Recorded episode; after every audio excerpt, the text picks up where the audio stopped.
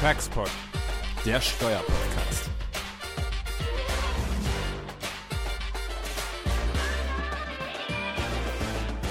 Wer die Hundesteuer nicht zahlen möchte, der darf eine Katze kaufen. Und wer die Grunderwerbsteuer sparen möchte, der muss das Haus nicht kaufen, er kann es mieten. Wer aber eine Immobilie erwerben will, der muss auch die Steuerzahlung einplanen. Und wer zum Zwecke des Kaufs eine Gesellschaft zwischenschaltet und diese kauft, um die Grunderwerbsteuer zu sparen, der darf sich, so meine ich, nicht wundern, wenn der Gesetzgeber gegensteuert, das Schlupfloch schließt und diesen Fall des Share Deal, dem direkten Kauf, dem Asset Deal gleich achtet und gleich behandelt. Ja, mit diesem äh, Zitat von Professor Dr. Tappe begrüßen wir euch ganz herzlich zu Textport Folge 19.5 wie immer in äh, gewohnter Darreichungsform äh, mit meinen Kollegen Götz Kempelmann und Jens Schönfeld und mir Jan Rieck freuen wir uns heute auf ein sehr interessantes, politisch äußerst kontroverses, ähm, aber technisch auch sehr anspruchsvolles Thema, nämlich die Reform der Grunderwerbsteuer.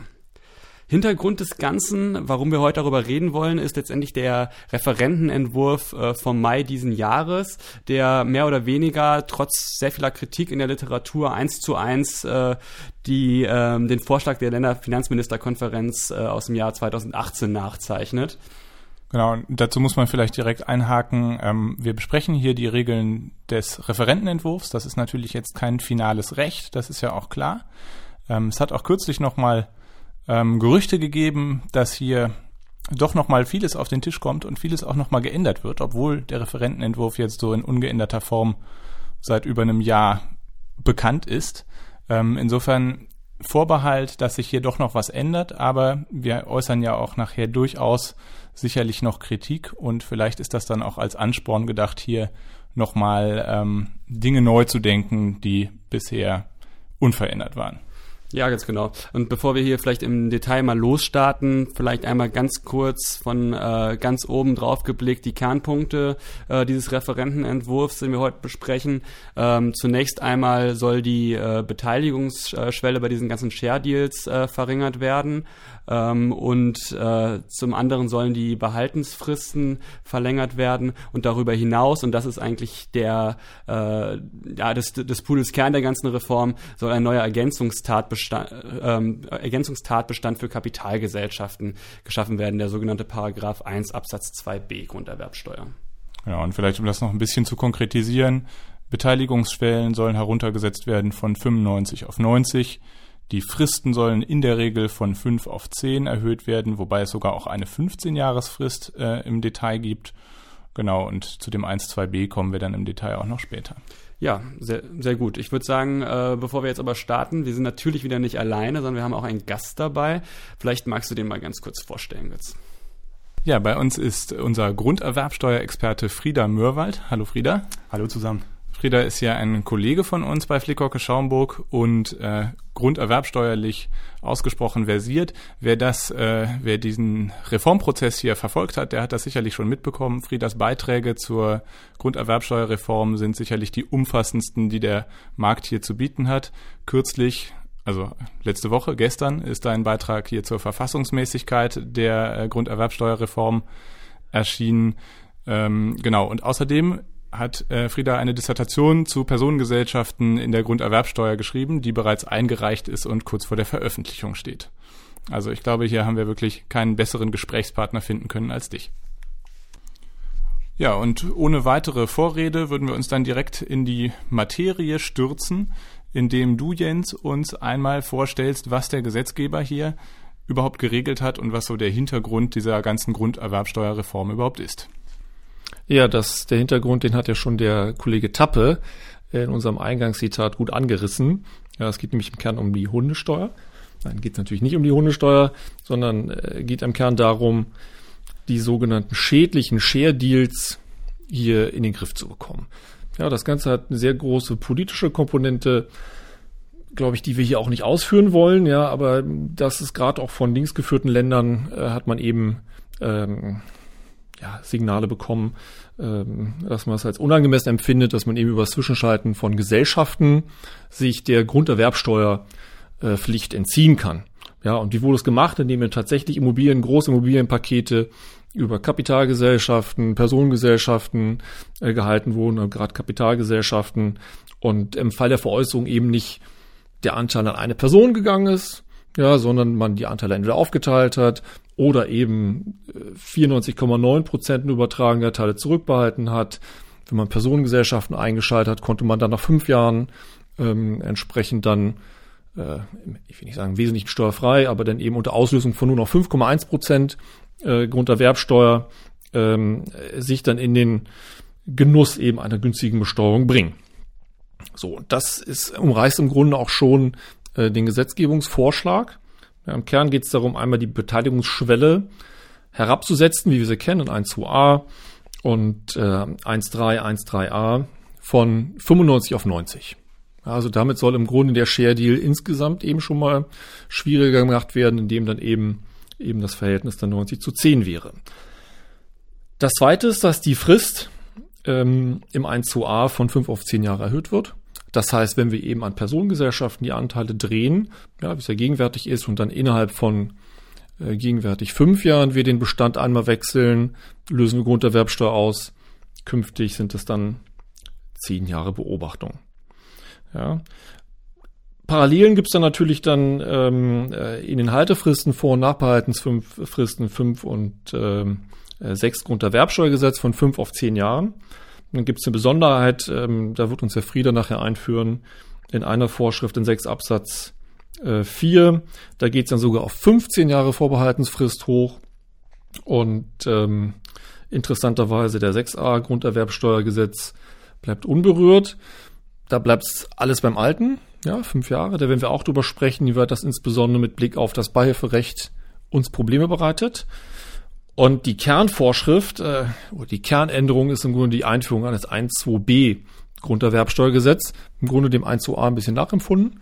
Ja, und ähm, muss man sagen, äh, wenn wir dann Anteile an der Kapitalgesellschaft eben innerhalb von zehn Jahren dann eben drehen, ja, dann wird da dann entsprechend Grunderwerbsteuer ausgelöst. Also man kann gewissermaßen sagen, dass ähm, dieser 1.2b die einzige systematische Neuerung ist, während es ansonsten im Wesentlichen bei der Quotensenkung und Fristverlängerung geblieben ist. Genau, und letztendlich einfach nur eine Kopie des äh, 1.2a. Ähm, damit löst man natürlich auch so ein bisschen Probleme, die man in 1.2a schon hat, trägt man jetzt so ein bisschen in 1.2b mit rein. Ähm, allerdings ist das nicht die wir, einzige Kritik an dieser neuen Vorschrift. Äh, Frieda, vielleicht kannst du mal so ein bisschen ausführen, äh, was du da so für grundsätzliches Störgefühl mit dem 1.2b hast. Ja, man kopiert ja hier eins zu eins den äh, bestehenden Paragraphen 1 Absatz 2a und kopiert damit auch eine der komplexesten und umstrittensten Vorschriften des ganzen deutschen Steuerrechts jetzt äh, ohne Not äh, für die Kapitalgesellschaft. Äh, der 1.2a hat so viele Auslegungsprobleme und Streitfragen, die bis heute nicht geklärt sind. Äh, diese Fragen werden wir von Tag 1 auch beim Paragraphen 1 Absatz 2b haben. Ja, Frieda, dann äh, lass mich da doch direkt mal einhaken. Ich meine, 1.2a ist natürlich nicht unser Thema hier, aber ähm, trotzdem, vielleicht kannst du mal so ganz schlagwortartig äh, anreißen, welche Probleme wir denn hier aus dem 1.2a uns in den 1.2b rüber transportieren. Ja, wir haben zum einen das Thema der wirtschaftlichen Betrachtungsweise beim mittelbaren Gesellschafterwechsel. Wir haben die Frage, wann ist ein, was ist ein mittelbar neuer Gesellschafter? Und äh, ganz aktuell auch äh, die hochumstrittene Frage, äh, welche Beobachtungsfrist müssen wir eigentlich beim mittelbaren Gesellschafterwechsel äh, zugrunde legen? Ja, also fünf Jahre oder sogar unbegrenzt auf mittelbarer Ebene. Ne? Richtig, ja so sagt es ja jetzt neuerdings die Finanzverwaltung. Meines Erachtens kann man auch darüber nachdenken, wenn äh, keine Frist drinsteht, über eine rein zeitpunktbezogene Betrachtung nachzudenken. Ja, ja. Na gut, das soll es aber gewesen sein zu 1, 2a. Das stellt sich eben alles auch bei uns jetzt. Ähm, aber du wolltest weitermachen, ich habe dich unterbrochen. Kritikpunkte an 1, 2b. Ja, ein ganz allgemeines äh, konzeptionelles Problem, was man auch von dem 1 Absatz 2a in den 2b mitnimmt, ist die fremdbestimmte Steuerwirkung. Steuerschuldnerin und anzeigepflichtige Person ist ja hier die Gesellschaft selbst obwohl der eigentliche äh, Erwerb ja auf der Gesellschafterebene vollzogen wird. Und für die Gesellschaft selbst äh, ist es oftmals äh, gar nicht äh, überprüfbar und überwachbar, äh, wann, äh, ob sie den Tatbestand verwirklicht hat oder nicht. Weiteres gravierendes Problem der Norm ist die fehlende Missbrauchstypisierung. Wir haben es ja hier mit einem sehr weit formulierten Tatbestand zu tun, der genau genommen erstmal nichts mit einem Grundstückserwerb zu tun hat. Eine derartige Vorschrift kann ich verfassungsrechtlich nur durch Missbrauchsverhinderungsgesichtspunkte rechtfertigen.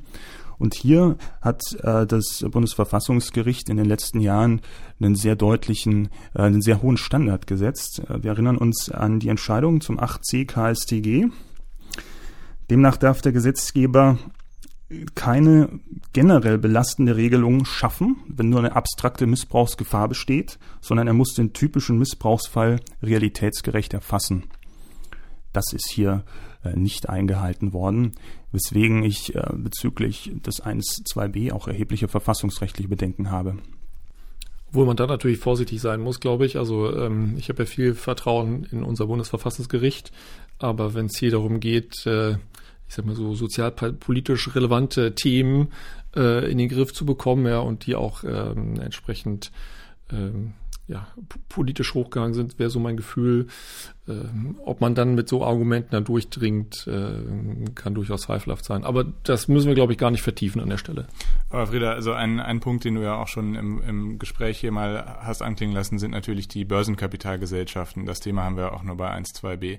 Kannst du da vielleicht mal die Thematik erläutern und weshalb das hier so problematisch ist? Der Einsatzsatz 2b ist ja eigentlich zur Erfassung einer recht einfachen Gestaltung äh, gedacht. Ich äh, kaufe eine Grundstückskapitalgesellschaft und erwerbe jetzt ähm, 94 Prozent nach bisheriger Rechtslage an derselbigen. Die übrigen 6 Prozent kauft äh, meine finanzierende Bank. In diesem Fall wird nach bisheriger Rechtslage keine Grunderwerbsteuer ausgelöst, weil wir zum einen diese 95-Prozent-Grenze äh, haben und zum anderen dieses von 1, 2a bekannte Konzept, der nur für Personengesellschaften gilt. Äh, jetzt ähm, will man diese äh, Gestaltung erfassen und macht äh, Folgendes. Man erfasst äh, beliebige Gesellschafterwechsel, beliebige Bewegungen im äh, Gesellschafterbestand im Rahmen einer reinen Bewegungsregelung und ähm, erschlägt damit auch äh, beispielsweise den Börsenhandel. Wenn ich eine börsennotierte AG bin, kann ich äh, vielfach noch nicht mal selbst feststellen, ob ich den Tatbestand möglicherweise verwirklicht habe.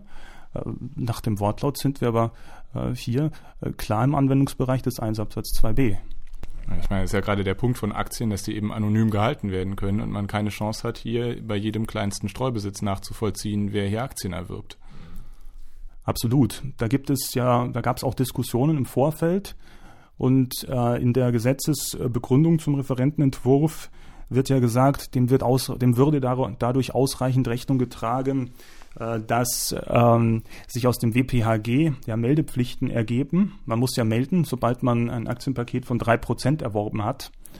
Das äh, wird aber in einer sehr großen Zahl von Fällen nicht ausreichen, denn ähm, gerade bei deutschen Aktiengesellschaften äh, besteht ein ganz enormer Anteil an Streubesitz, der auch unter den drei Prozent liegt. Ja, ich meine sogar, ich habe dazu mal so also Erhebungen gesehen, wie schnell im Grunde genommen ähm, der Streubesitz an einer Aktiengesellschaft um, umschlägt. Und das war erstaunlich. Ich habe die Zahl jetzt nicht im Kopf, aber es ist doch so, dass ein signifikanter Teil der Aktien äh, an einem Unternehmen innerhalb von kürzester Zeit, und also wir reden ja jetzt hier über einen Beobachtungszeitraum von zehn Jahren letztlich, umgeschlagen wird. Also das Risiko, dass wir hier in den 1-2b reinrutschen, einfach weil ganz normaler Börsenhandel stattfindet, ist, ist sicher präsent. Absolut. Und äh, die Gesellschaft weiß es nicht. Die Gesellschaft ist äh, gesetzlich verpflichtet, ähm, Anzeige zu erstatten, wenn sie einen Tatbestand äh, verwirklicht hat. Sie kann es aber selbst nicht feststellen. Ja. ja, vielleicht versuchen wir jetzt aber mal anhand von Fällen so ein bisschen in die technischen Details dieser neuen Regelung reinzugehen. Versuchen wir uns erstmal in den Paragraph 1 Absatz 2b Grunderwerbsteuergesetz reinzudenken. Ähm, Jens, vielleicht kannst du mal ganz grob an einem Fall darstellen, äh, wie der 2b eigentlich im Grundsatz funktioniert. Klar, ganz gerne. Ich meine, da wir am Podcast sind, müssen wir auch ein bisschen vorsichtig sein und nicht zu komplexe Fälle äh, hier abhandeln. Das wird immer ein bisschen komplexer werden, aber mit dem einfachsten Fall im Grunde mal starten. Ja, wir haben einen, eine natürliche Person A und die verkauft die Anteile an der A GmbH zu 89 Prozent an B und zu 11 Prozent, 11 Prozent an eine Bank. So, und das ist das, was Frieda gerade gesagt hat. Ja, vor der Reform passierte nichts. Und nach der Reform sagte 1.2b, äh, Grunderwerbsteuergesetz. Jetzt sind mal mehr als 90 Prozent binnen zehn Jahren bewegt worden. Deswegen Grunderwerbsteuer auf das Grundvermögen. Wir kommen gleich dazu, wie das mit den Übergangsregelungen ist hier. Die haben einiges an Sprengstoff in sich. Aber das ist mal der Grundtatbestand. Ja, okay. Also ich würde sagen, äh, Grundtatbestand äh, haben wir verstanden. Äh, gehen wir mal einen Schritt weiter und schauen wir mal, äh, wie äh, der ähm, Paragraph 1 Absatz 2b denn in, das, in die Architektur des Grunderwerbsteuergesetzes eingebettet ist. Ja, kommen wir zum Fall 2, schon ein bisschen komplizierter. Ja, dann wäre eine A GmbH und die erwirbt 100% aller Anteile an einer C GmbH und diese C GmbH, die soll jetzt über das Grundvermögen verfügen. So, und im Nachgang zu dieser Transaktion überlegt man sich, soll die Struktur so bleiben oder bereinigen wir die? Und die Idee ist, diese Struktur zu bereinigen. Also wird im Anschluss die C GmbH upstream auf die A GmbH verschmolzen. So, und was ist das jetzt? Sind ja mehrere Vorgänge. Ähm, ist einer davon begünstigt? Muss man jetzt zweimal Grunderwerbsteuer bezahlen? Wie ist die Rechtslage, Götz? Ja, also ähm, hier haben wir zwei grunderwerbsteuerbare Vorgänge.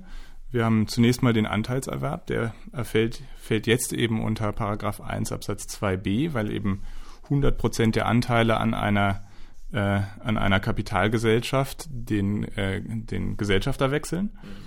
So, und die Verschmelzung als solche ist natürlich auch nochmal ein, ein steuerbarer ähm, Vorgang.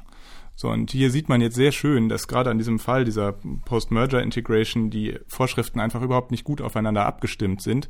Ähm, früher wäre der erste Vorgang unter 1 Absatz 3 gefallen und der zweite dann eben wieder ein steuerbarer Vorgang und es hätte hier nicht zweimal zu einer Erhebung von Grunderwerbsteuer wäre es gekommen, weil hier angerechnet worden wäre. Gibt es eine Vorschrift 1 Absatz 6 und die die sagt eben, ja, wenn vorher schon mal ein 1 Absatz 3 stattgefunden hat zum Beispiel, dann wird der nachfolgende Erwerb nicht nochmal besteuert. So, und die verweist hier einfach nicht auf den neuen 1 Absatz 2b und auch nicht auf den alten 1 Absatz 2a.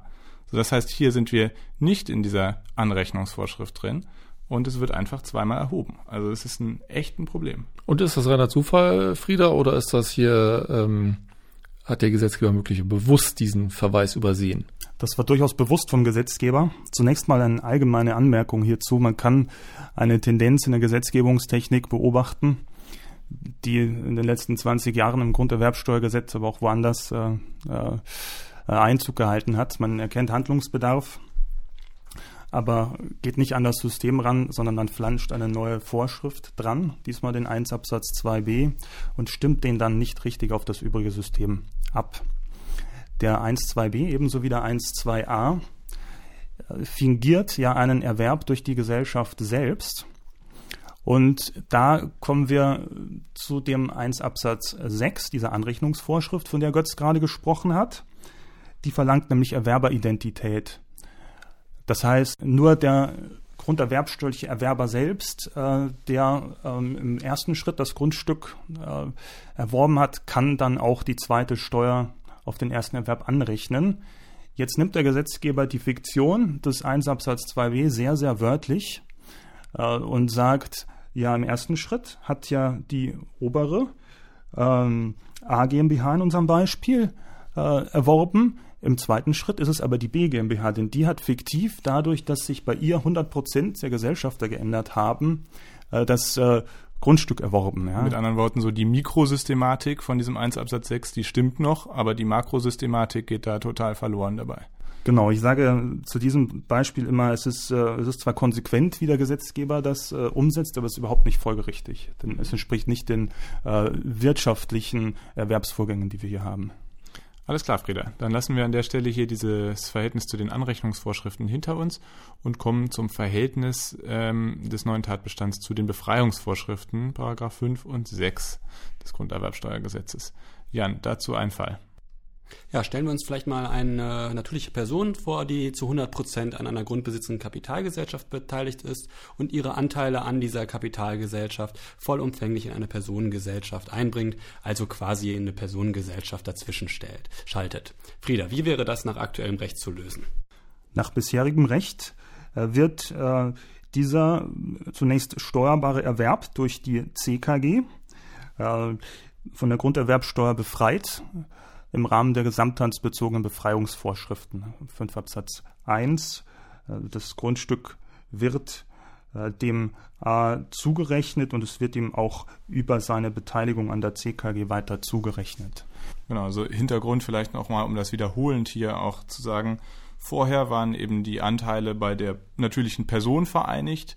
Ja, jetzt überträgt er diese Anteile auf die Personengesellschaft, also sind sie bei der Personengesellschaft vereinigt und das Gesetz unterstellt jetzt also, dass das Grundstück hier von der natürlichen Person auf die Personengesellschaft übertragen wird. Und da das eine Übertragung eben vom Gesellschafter auf die Gesamthand ist, war das hier nach der, nach der, nach diesen Befreiungsvorschriften da fünf äh, Grunderwerbsteuergesetz steuerbefreit. Genau, weil es im Grunde nichts anderes ist, als wenn der Gesellschafter das Grundstück selbst übertragen hätte. Das ist auf eine Personengesellschaft. So, und nach neuem Recht ist einfach so, dass eben hier äh, eine fiktive Veräußerung von der alten auf eine neue Capges ähm, fingiert wird. Und damit sind wir im Grunde aus den Vorschriften 5, 6 raus. Das ist ja das, was wir hier im Grunde an dem Beispiel mal zeigen wollen, dass der 1, 2b im Grunde den Bezug zu 5, 6 Grunderwerbsteuergesetz, ich will nicht sagen, nicht sucht, vielleicht sogar vermeidet.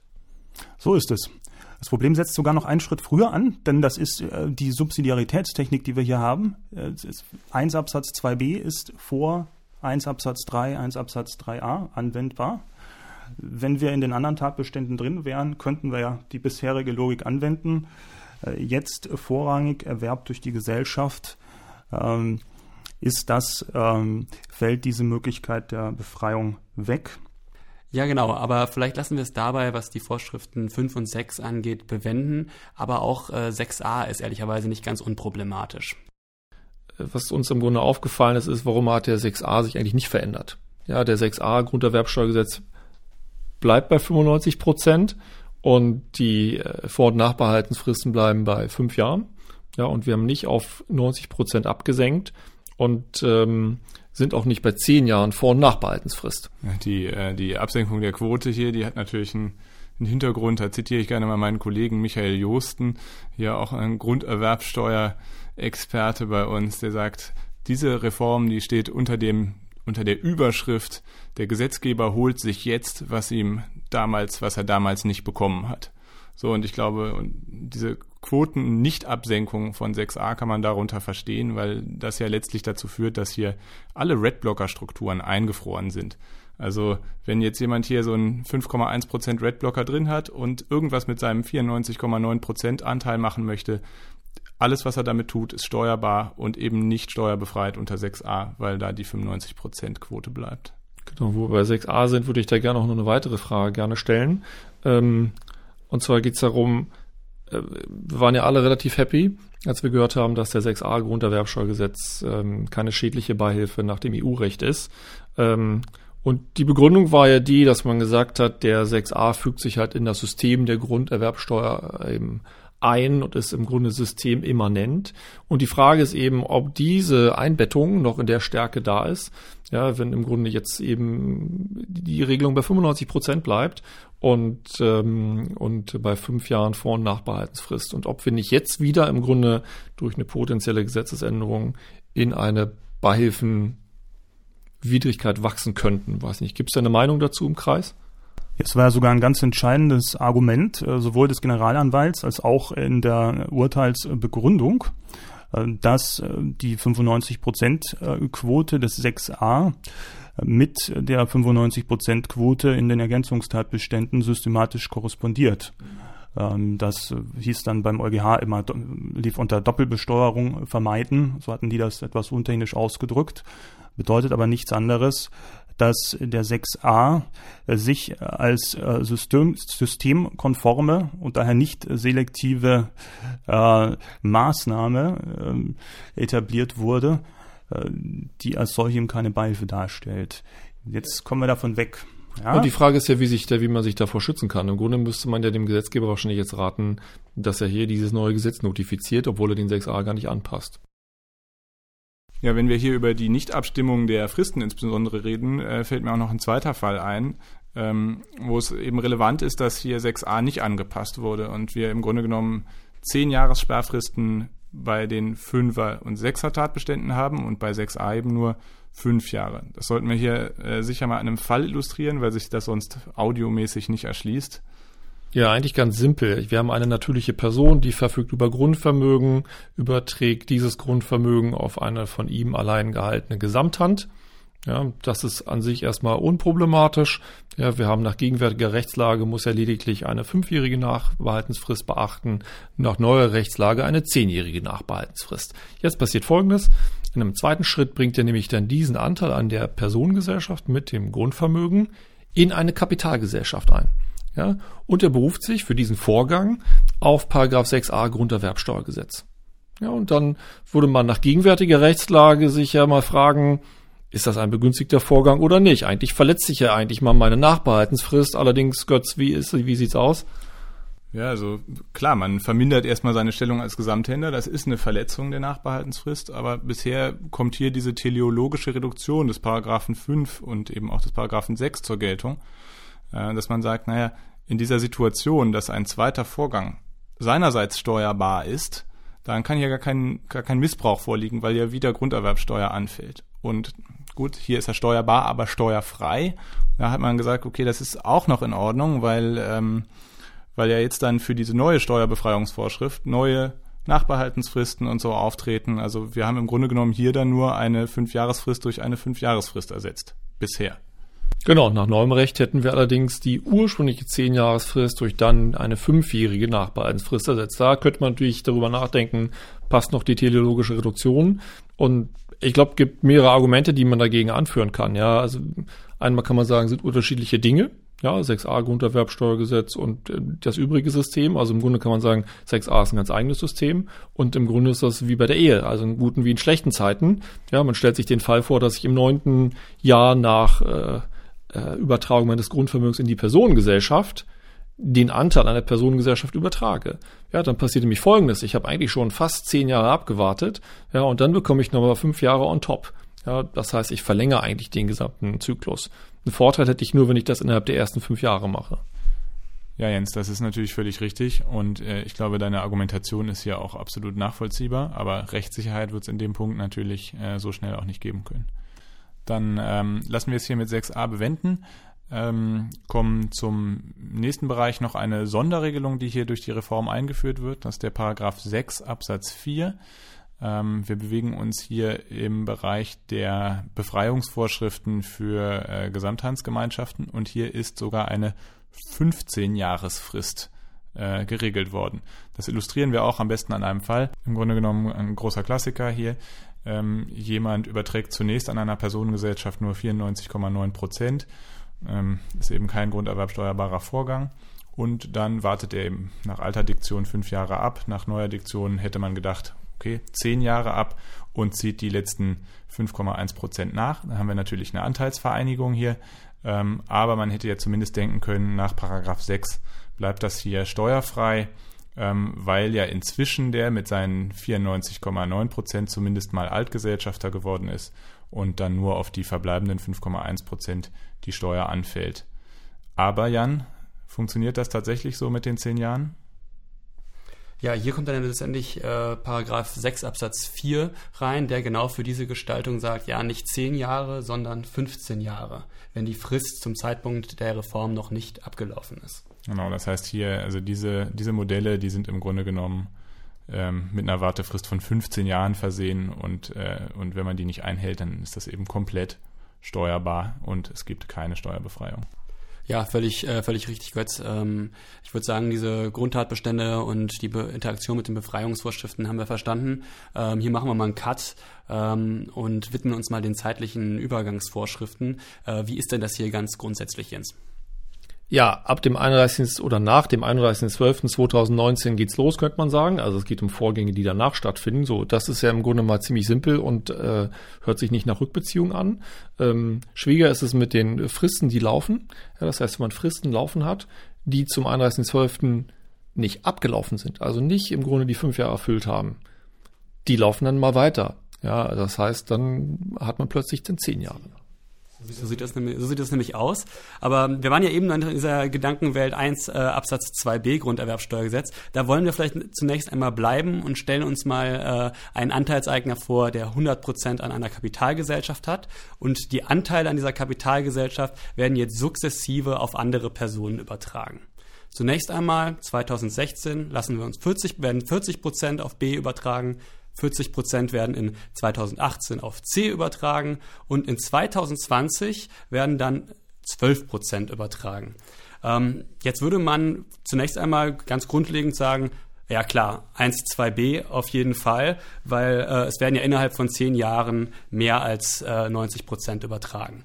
Frieda, das ist ja ein ganz einfacher Fall, hat aber Sprengkraft, oder? Ja, ganz enorme Sprengkraft. Das ist eine ganz zentrale Frage, die aus äh, den Übergangsvorschriften bisher nicht ganz klar wird. Das, äh, der Gesetzentwurf spricht ja von Rechtsvorgängen, die nach dem 31.12.19 verwirklicht werden. Und wir müssen uns jetzt fragen, wann wird der 1 Absatz 2b verwirklicht? Wird er erst mit dem letzten Akt verwirklicht, das heißt mit den 12 Prozent, die im Jahr 2020 übergehen? Oder erfolgt die Verwirklichung durch jeden einzelnen Teilakt, also das heißt nur durch die Summe aller Teilakte? Die gleiche Frage, die gab es schon mal zum äh, Paragraphen 1 Absatz 2a, als der vor etwas mehr als 20 Jahren eingeführt worden ist. Hier hat die Rechtsprechung äh, deutlich gemacht, äh, dass es bei 1 Absatz 2a auf die Summe aller Teilakte ankommt und äh, somit Erwerbe, die vor dem Stichtag erfolgt sind, nicht in die 10-Jahres-Betrachtung mit hineinzählen. Meines Erachtens muss man das hier auch auf den 1 Absatz 2b übertragen. Aber Fakt ist auch, der, das Gesetz ist hier unklar. Nicht? Also es ist fast schon verrückt, dass, äh, dass es hier um sowas Einfaches wie eine Anwendungsregelung geht. Es gibt noch eine ganz detaillierte Vertrauensschutzregelung für Situationen, wo Erfüllungsgeschäft in 2020 ist und das Verpflichtungsgeschäft schon in 2019 erfüllt ist. Aber diese ganz praktische Regelung, was passiert eigentlich mit sukzessiven Anteilsübertragungen in der Vergangenheit, werden die auch von 1.2b erfasst das ist so klar nicht hier rauszulesen. Und wenn der Leitsatz von Michael Justen gilt, dass man sich jetzt holt, was man damals nicht bekommen hat, dann. Also es ist nicht auszuschließen, und es wird in der Literatur ja auch vertreten, dass das ausgreift auf die Vergangenheit. Ja, das ist richtig. Ich dachte auch zunächst, das ist klar und lässt sich anhand von 1.2a lösen, aber tatsächlich gibt es äh, zwei Beiträge von Kollegen aus der Beraterschaft, die dann Beispiele gebildet haben und dann von der Steuerbarkeit ausgehen. Also hier würden wir uns eine Klarstellung äh, wünschen. Und äh, in dem Sinne, wie sie ausfallen muss, ist auch klar. Hier herrscht Dispositionsschutz. Ja.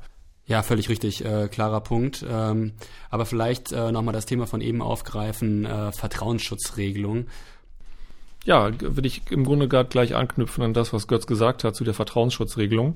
Ähm, äh, die Frage ist ja, wenn wir in diesem Jahr Vorgänge haben, also im Grunde schon Verkäufe, ja, und die aus welchen Gründen auch immer erst im nächsten Jahr verzogen werden, was passiert dann? Ja, also man stellt sich den Fall vor, wir haben jemanden, der eben einen Anteil über 90 Prozent in diesem Jahr verkauft und der Vollzug findet in 2020 statt. Ja, was passiert dann? Ja, da würde man im Grunde genommen sagen, ähm, der Erwerbsvorgang als solcher findet erst in 2020 statt, also in der neuen, im neuen Regime müsste also auch das neue Gesetz Anwendung finden. Aber genau für diese Situationen gibt es eben die Vertrauensschutzregelung. Das heißt, ja, da wäre zwar das neue Gesetz anwendbar, aber wenn man das Verpflichtungsgeschäft hier schon vor Einbringung des Gesetzes in den Bundestag ähm, geschlossen hat und dann auch der Vollzug innerhalb eines Jahres nach diesem Zeitpunkt kommt, dann äh, soll noch das alte Regime Anwendung finden. Ja, und an der Stelle, Stelle muss man äh, noch einen Hinweis geben, das ist, äh, dass man hier aufpassen muss. Also man könnte jetzt natürlich denken, auch in Umwandlungsfällen wunderbar. Wir schließen den Umwandlungsvertrag noch in diesem Jahr und der Vollzug der Umwandlung, der erfolgt dann eben äh, im, im nächsten Jahr und wir fallen damit unter die Vertrauensschutzregelung. Das ist ein Punkt hier, den mein Kollege äh, Josten auch äh, erkannt hat. Ähm, das könnte problematisch sein, weil Umwandlungsverträge nach der Diktion des Grunderwerbsteuergesetzes überhaupt keine Verpflichtungsgeschäfte sind. Das sieht man an dem Grundtatbestand, hier dem Paragraphen 1, der ja Umwandlungen unter Paragraph 1 Absatz 1 Nummer 3 fasst, der eben sagt, ja, Übergang des Eigentums, wenn kein Rechtsgeschäft vorausgegangen ist. Das heißt, das Gesetz geht hier davon aus, dass vor einer Umwandlung kein Verpflichtungsgeschäft besteht. Sonst würde das schon unter den normalen Nummer 1 fallen also Abschluss eines Kaufvertrages. So, also jetzt, jetzt Umwandlungsvertrag schließen und dann vollziehen nächstes Jahr könnte zumindest mal problematisch sein. Äh, danke Götz. Ähm, ich würde sagen, damit lassen wir es, was äh, Paragraph 1 Absatz 2b Grunderwerbssteuergesetz angeht, bewenden und äh, wenden uns jetzt mal den äh, zeitlichen Anwendungsvorschriften des Paragraph 1 Absatz 2a Grunderwerbssteuergesetz äh, zu und machen das auch mal direkt an einem Beispiel. Wir stellen uns vor, ein Gesellschafter hat 100 Prozent aller Anteile an der AKG und am 01.01.2014 überträgt er 89 Prozent auf äh, die, den Gesellschafter B und im äh, Jahr 2020 überträgt er 2% an C. Frieda, was passiert? Es passiert nichts, denn der B ist im Jahr 2019 zum Altgesellschafter geworden und nach den Übergangsregelungen, wie wir sie jetzt im Entwurf haben, darf er auch Altgesellschafter bleiben. Ja, danke Frieda. Dann haben wir hier 1 Absatz 2a und 1 Absatz 2b in den zeitlichen Anwendungsbereichen erfasst. Fehlt uns als steuerbarer Tatbestand noch 1 Absatz 3, die Anteilsvereinigung. Und hier ist es im Grunde genommen einfach, ähm, wer nach dem 31.12.2019 90 Prozent der Anteile bei sich vereinigt, also diese neue Schwelle erreicht, der unterfällt eben hier diesem steuerbaren Tatbestand. Ja, jetzt können ja Schlauberger denken, dass äh, für diejenigen, die ähm, schon über 90 Prozent vor der Reform beteiligt sind, äh, nach der Reform gar nicht mehr in dem Anwendungsbereich äh, drin sind, aber das ist ja nicht so, ne? Nee, genau, für die gibt's eben eine Sonderregelung. Das heißt, es wer eben die 90 Prozent überschritten hat, aber noch unter 95 ist, für den gilt eben weiterhin auch hier die 95 Prozent Hürde. Und nur wenn man Anteile wieder verliert und quasi einmal unter die 90 fällt und dann wieder Anteile dazu gewinnt, dann gilt auch für solche Leute wieder die 90%-Hürde.